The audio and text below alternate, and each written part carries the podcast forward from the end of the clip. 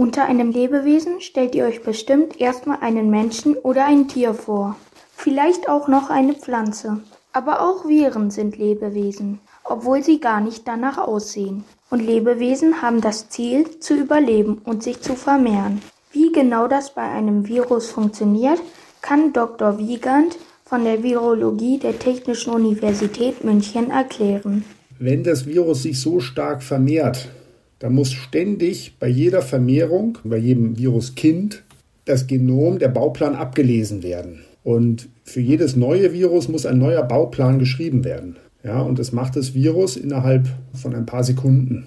Und bei diesem schnellen Abschreiben, da passieren ab und zu Fehler. Und so ein Abschreibefehler ist dann eine Mutation.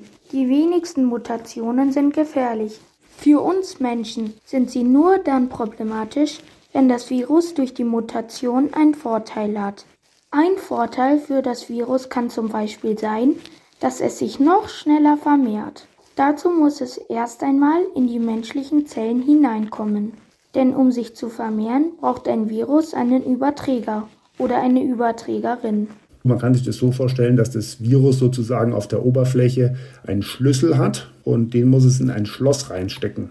Ja, und dieses Schloss befindet sich eben auf der Oberfläche von den menschlichen Zellen, von dem Menschen. Und wenn es einen Schlüssel hat, der sehr gut in das Schloss reinpasst und sich auch sehr leicht umdrehen lässt, dann kommt das Virus sehr, sehr schnell in diese menschliche Zelle rein. Und das ist das Ziel vom Virus. Mutationen können deutlich bessere EinbrecherInnen sein, denn ihre Schlüssel passen oft besser. Unter den Coronavirus-Mutationen gibt es auch schon richtige Profis, die besonders ansteckend sind. Deswegen ist es auch weiterhin wichtig, sich nicht mit so vielen FreundInnen zu treffen.